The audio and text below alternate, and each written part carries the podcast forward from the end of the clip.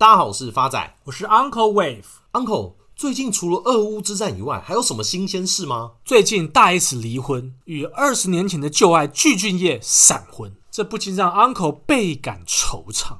人家结婚应该要开心啊，你有什么好惆怅的啊？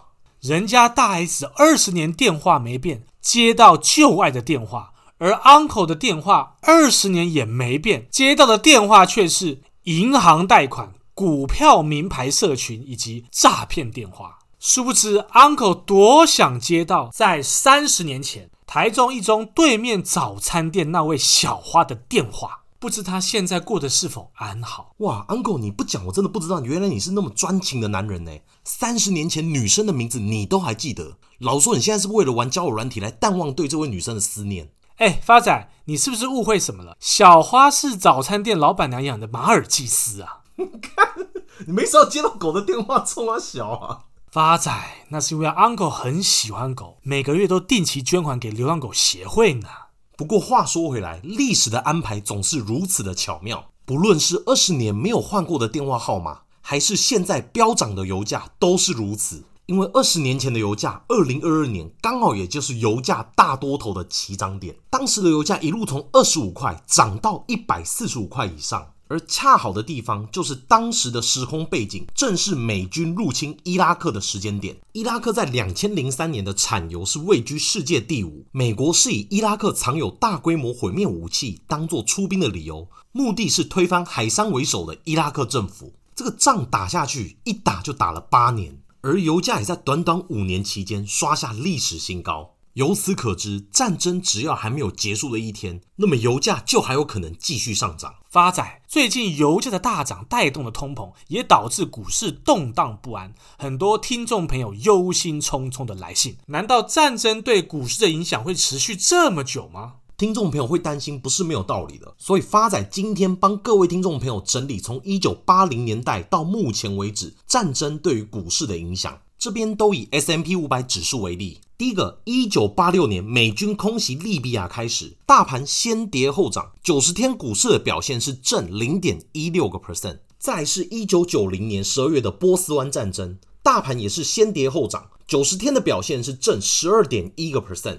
接着是两千零一年的九一一事件，大盘也是先跌后涨，九十天的表现是正四点三四个 percent。接着就是刚刚跟大家提到的美国入侵伊拉克，大盘在九十天的表现是正十五点五七个 percent。最后则是二零一四年的克里米亚战争，大盘九十天的表现是正三点六二个 percent。发仔讲到这里，如果以长期投资的听众朋友来讲，还需要担心战争所带来的利空吗？而除了过去的历史经验以外，根据《华尔街日报》的报道，就连美国目前各大企业都在以创纪录的速度使用现金买回自己家里的股票。根据高盛集团统计到二月底的资料，美国企业总共回购将近快两千三百八十亿美金的股票，这是二零零五年以来最高的纪录。而这样大量购买回自己家里股票的动作显示，很多大型的美国公司根本就不担心今年市场的波动。而高盛预计，S M P 五百指数的成分公司今年将会回购超过一兆美金以上的股票。所以发仔，你看。无论是过去的历史经验，还是公司买进自家股票的动作来看，都是告诉你一件事：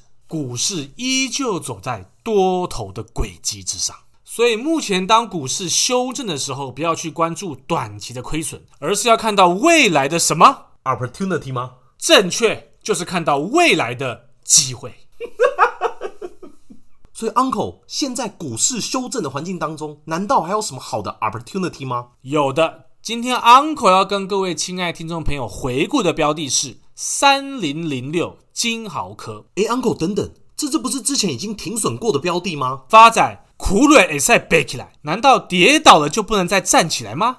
因为这次的修正，Uncle 才看到金豪科的一个机会。所以，Uncle 认为必须跟亲爱的听众朋友分享。第一润的制造仰赖奶气，而乌克兰正是奶气的出产国。诚如前面几集跟大家提到，许多半导体制造商高度依赖俄罗斯乌克兰供应的原物料，例如奶气跟鈀。等等。再加上社会五 G、物联网等应用持续的增加，以及 SDRAM 跟 DDR 出货量稳定，记忆体厂金豪科去年获利创历史新高，每股盈余达十七点七六元，较前年的三点八五元成长四倍，创下历史新高。金豪科首季是传统淡季，受惠于利基型 DRAM，二零二二年一月合并营收达十六点九六亿元，年增三点九个 percent，创历史。同期新高。展望后市，由于韩国低润大厂持续将旧制程产能移转至影像感测器 CIS 元件产线，利基型低润位元供给持续紧缩，使得系统厂开始大量采用客制化利基型低润设计，以确保供货，让金豪科得以抢下更多移转订单。当前订单动能已经一路看望到下半年，接单动能强劲。而在晶圆产能方面，市场预估今年所能拿到的晶圆产能与去年相近，将透过制程转换方式增加产出。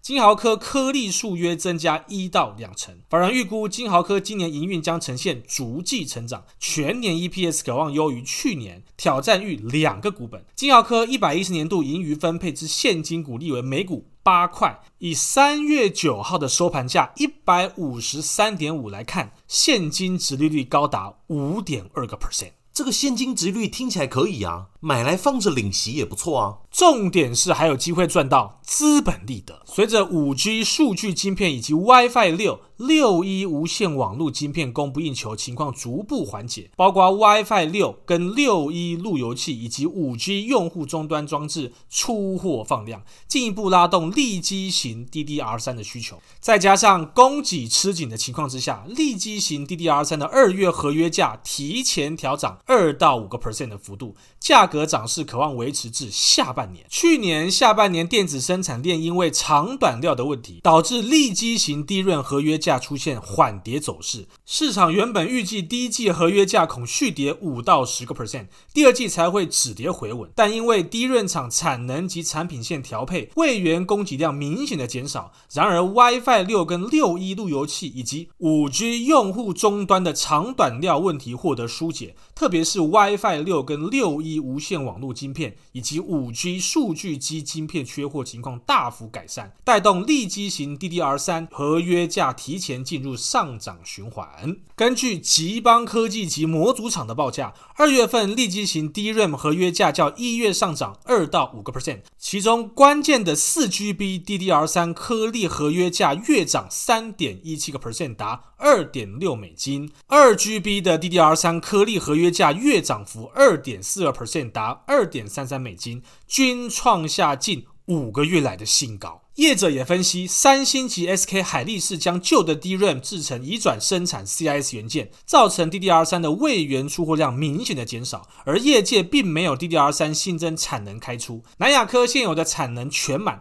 新厂产能开出时间落在二零二四年之后，华邦电高雄厂新增每月一万片产能，要到第四季才开始投片，位元出货明显提高时间点会落在明年第一季。由此看来，DDR 三供给吃紧状况会延续到下半年，价格绝对是一涨难跌。由需求面来看，今年因为核心逻辑晶片供给增加，包括 WiFi 六跟六 E 路由器、五 G 用户终端等网通装备，以及工业自动化、安全监控、车用电子等相关应用，去年未能出货订单将会在上半年放量出货。由于这些应用仍采用 DDR 三的记忆体设计，所以 DDR 三缺货问题已经浮现台面。法人指出，国际大厂淡出后，台厂已经是 DDR 三的主要供应商。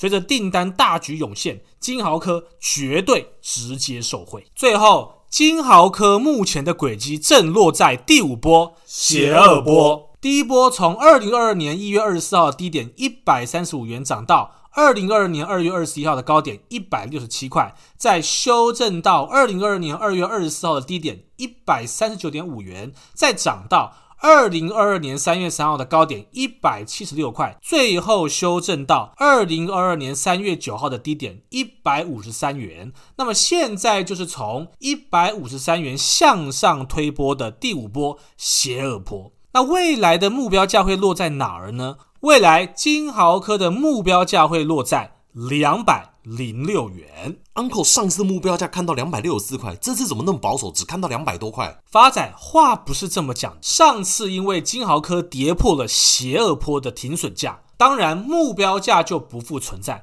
而现在金豪科在日线上又走出一个邪恶第五波的轨迹，当然要把握。Uncle 在此做一个总结：股市难免会修正。遇到修正，应该是 focus 在你能控制的因素上面，比如说你的成本跟资产配置的比例，并减少关注在不可控的因素之上，比如大盘的波动。而每一次的下跌都是我们宝贵的经验。大家要记得，在市场上连巴菲特都不是百战百胜，与各位共勉之。最后是回复听众朋友的时间，第一位是老朋友李嘉贤的来信，Uncle 如何看待这阵子的跌幅？M 三十一均价在三百八十四，要再续报吗？亲爱的老朋友李嘉贤，目前 M 三十一只要守二九九元不破，那么它还有一次拉高的机会，会反弹至四百三十二元，给您做一个参考。下一位是来自台南的小草莓的来信，谢谢 Uncle 跟发仔每天上班路上的陪伴，五星推推。之前听 Uncle 讲长荣会到一百九，那请问 Uncle 阳明会到多少呢？亲爱的新朋友，台南的小草莓，其实不瞒您说了，Uncle 在三十年前是号称雾峰区的大莲雾。这个听众没有问的问题到底有什么关系啊？言归正传，Uncle 经过帮您精算过，阳明未来的反弹目标价会落在一百九十二元，给您做一个参考。接下来是新朋友菜鸡戴安的留言，五星推爆，谢谢两位主持人一搭一唱，把难懂的股市讲得浅显易懂。Uncle 在此谢谢新朋友菜鸡戴安的支持。Uncle 在此重申，本节目的宗旨就是借由日常生活的题材，连接复杂难懂的股市，让大家能轻松学习，开心投资。